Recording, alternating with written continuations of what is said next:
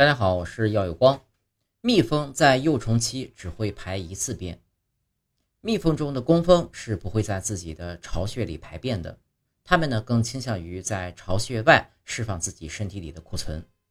如果它们因为天气太冷而被困在蜂巢里一段时间，只要气温一回升，我们就能在蜂巢附近看到明显的蜜蜂排便的痕迹。不过，缺乏飞行能力的蜜蜂幼虫根本无法出门，只能在蜂巢里活动。这意味着它们不能出去排便，这可怎么办？蜜蜂幼虫的食量很大，并且生长迅速，它们在幼虫期会进食约一千六百次，体重会增加一千七百倍，就如同我们之前提到的“有进必有出”，那蜂巢里岂不是一团糟？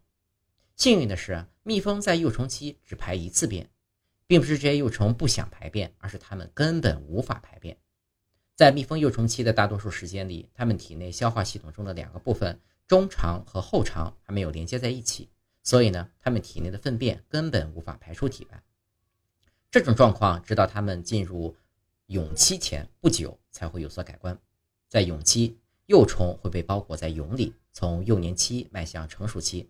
在幼虫进入蛹期前不久，中肠和后肠会连接在一起，它们终于可以排便了。对蜂巢环境来说，幸运的是，保育蜂或者一部分年轻的工蜂会负责清理这些幼虫的粪便，以迎接下一批即将到来的新生命。